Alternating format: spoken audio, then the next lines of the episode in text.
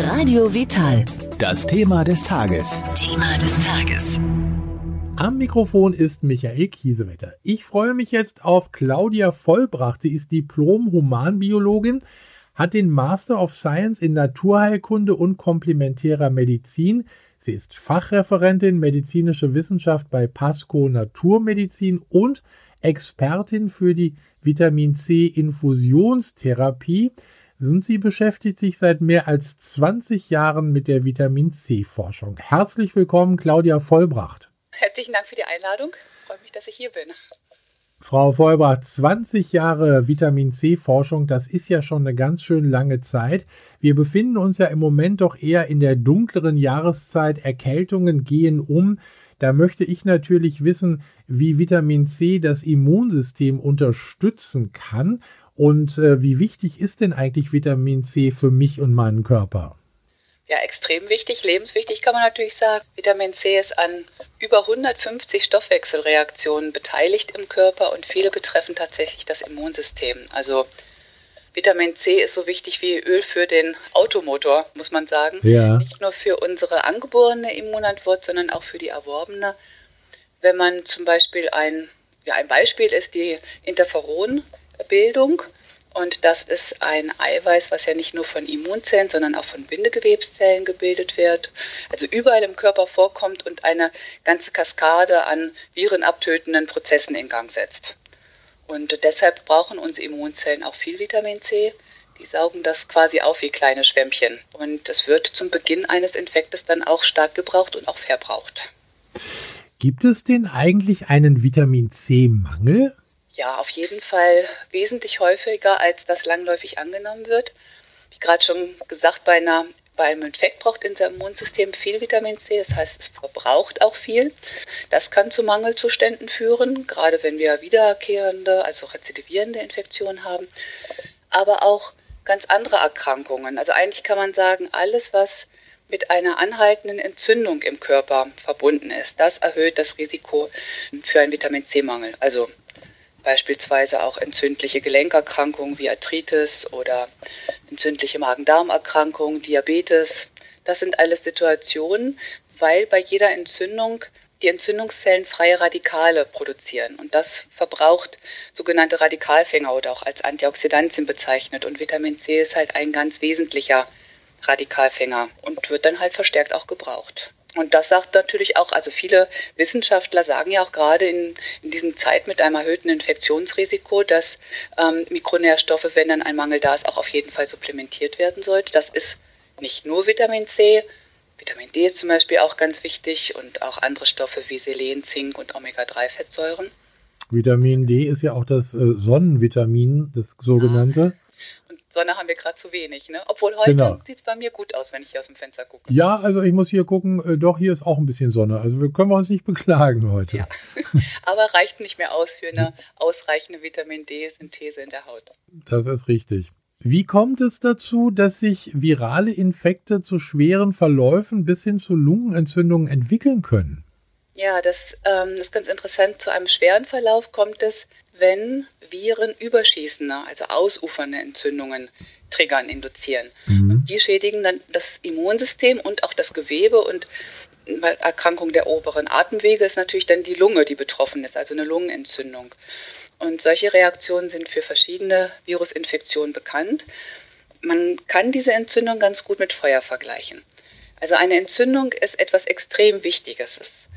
Das ist sozusagen die elementarste Art und Weise, wie sich unser Immunsystem gegen Krankheitserreger wehrt. Genau wie Feuer lebenswichtig ist. Ne? Wir kochen ja auch Wasser oder Speisen ab, um mhm. Krankheitserreger abzutöten. Und genauso lebensnotwendig wie Feuer ist das auch die Entzündung, aber problematisch wird es halt, wenn Feuer außer Kontrolle gerät. Das wissen wir alle, dann ist es lebensbedrohlich. Und das kann im Prinzip auch bei einer Entzündung passieren. Und dann sind es halt nicht die Flammen, sondern halt freie Radikale, also in der Fachsprache halt reaktive Sauerstoffverbindungen, die dann ja gesprüht werden sozusagen. Ne? Und ja. das ist es dann, was das umgebende Gewebe, also die Zellen schädigt. Und das ist dann auch das Immunsystem, was mit geschädigt wird. Da gibt es jetzt ganz kürzlich ein ganz interessantes Review von Virologen der Charité. Und die beschreiben ähm, sehr schön, wie Viren das Immunsystem so triggern, dass halt sehr viele freie Radikale entstehen. Die bezeichnen das als oxidativen Stress. Und dieser oxidative Stress, der unterdrückt einmal die Effektivität von unserem Immunsystem und schädigt dann Gewebe, also die Lunge, aber auch zum Beispiel die Gefäße, die Durchblutung wird geschädigt. Und deshalb ähm, ist es halt sehr wichtig, dass eine Entzündung immer in heilsamen Grenzen bleibt.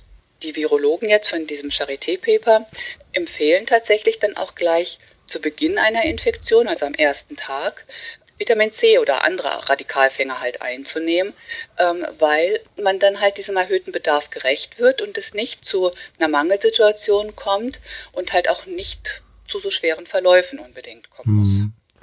Wir haben ja vorhin schon mal über Vitamin C-Mangel gesprochen. Welche Symptome zeigen sich eigentlich bei einem Vitamin C-Mangel?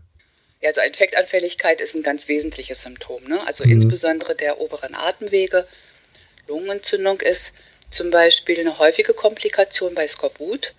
Also Skorbut ist ja der Name für einen klinischen Vitamin C-Mangel.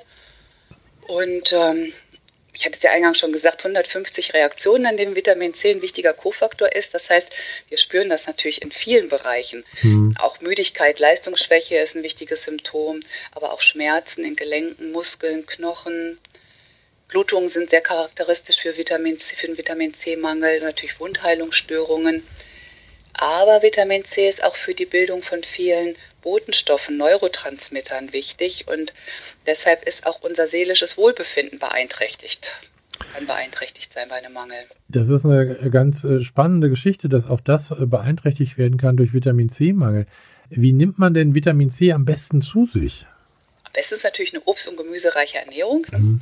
Aber wenn man mehr braucht, dann gibt es im Prinzip zwei Zufuhrwege. Entweder oral, also über den Mund in Form von Tabletten oder Pulver oder halt direkt in die Vene als Infusion.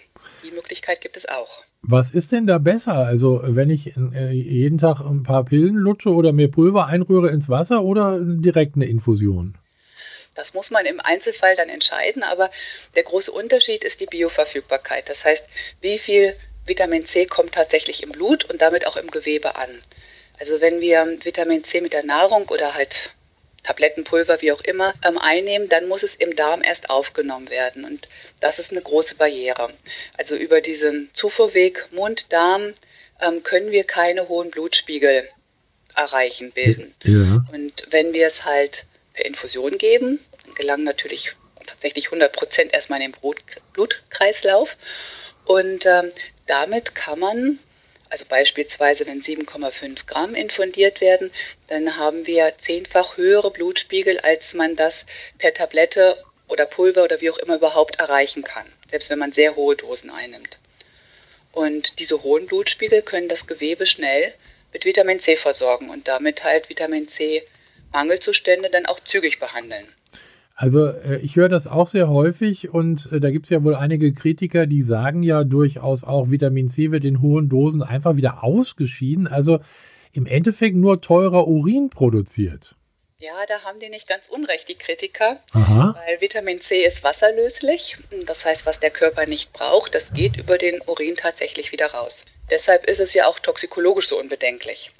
Aber diese hohen Blutspiegel, auch wenn sie nur kurzfristig sind, sind sehr wichtig, um Vitamin C-Mangelzustände schnell wieder aufzufüllen.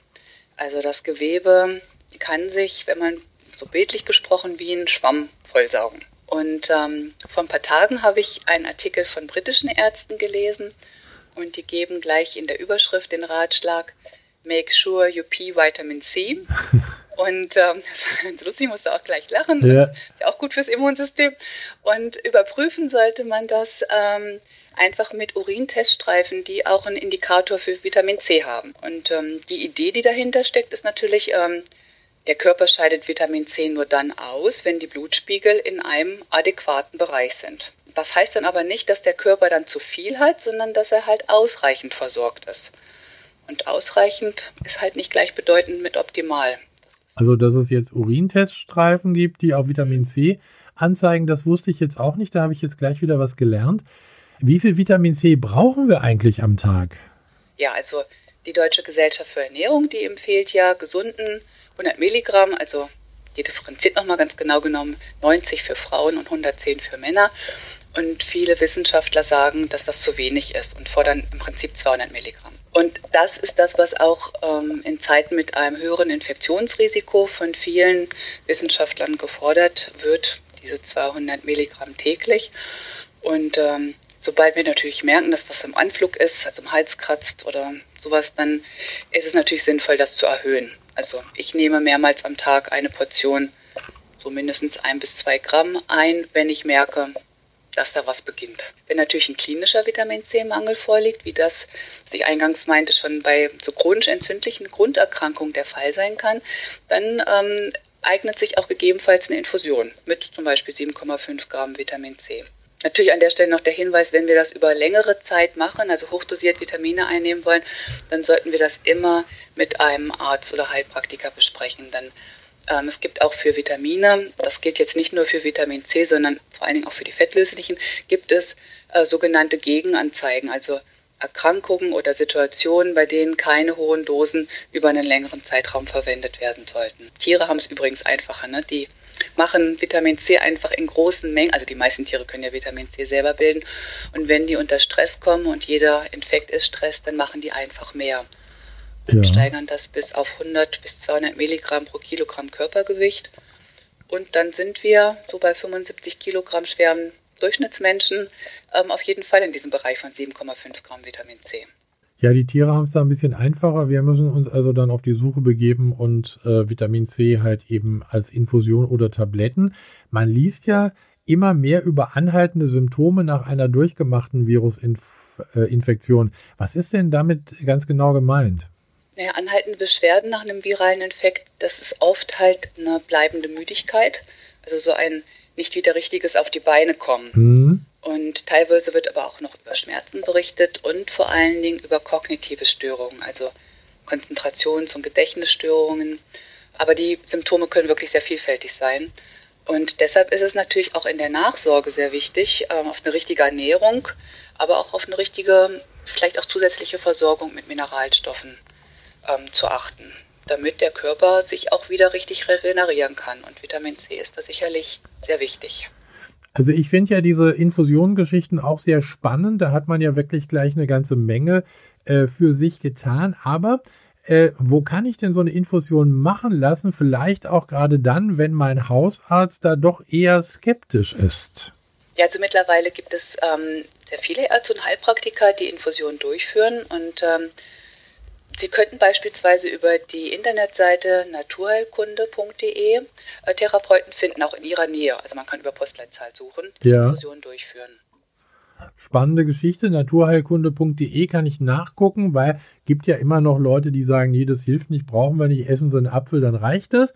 Aber äh, Sie haben es jetzt gerade wunderbar erklärt und Sie beschäftigen sich ja auch schon eine ganze Zeit äh, damit, also über 20 Jahre, das ist ja schon eine sehr, sehr lange Zeit, wenn Sie sich mit Vitamin C beschäftigen. Wie schützen Sie sich denn da eigentlich?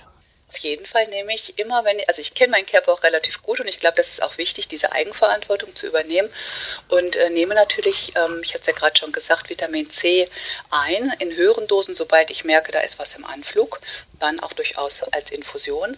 Was man natürlich noch machen sollte, ist viel frische Luft, Bewegung, mhm. ausreichend Schlaf. Also gute Ernährung, man kann es darauf immer reduzieren, ist eine gute Ernährung, viel Bewegung und ausreichend Schlaf. Im Endeffekt ja eigentlich ganz einfach, oder? Ganz einfach. Die meisten Sachen sind ganz einfach. das stimmt. Claudia Vollbracht, Diplom-Humanbiologin. Ich, ich bedanke mich bei Ihnen für diese tollen Informationen über Vitamin C. Und äh, Sie beschäftigen sich seit 20 Jahren damit. Kommt da noch irgendwas auf uns zu? Also gibt es da schon irgendwas Neues, äh, worüber Sie jetzt vielleicht noch gar nicht reden können? Also ist, ist da irgendwas in der Pipeline? Ja, also zurzeit 2020 würde ich sagen, ist das Jahr, wo sehr viele ähm, Studien initiiert wurden, gerade zu den Infusionen. Und, ähm, das ist wirklich sehr spannend. Also gerade wenn ich das verfolge über die letzten 20, sind sogar schon 25 Jahre mittlerweile. Ja. Ähm, am Anfang war es sehr, sehr wenig und die letzten Jahre wird gerade an Universitäten sehr, sehr viel geforscht. Äh, vielen Dank für diese Information auch, Frau Vollbracht. Äh, es war ein spannendes äh, Gespräch. Wir bleiben dran, auch wenn es Neues gibt in Sachen Vitamin C-Forschung, hören wir natürlich wieder. Bleiben Sie gesund. Vielen herzlichen Dank und bis zum nächsten Mal. Ja, vielen Dank, Herr Kiesewetter.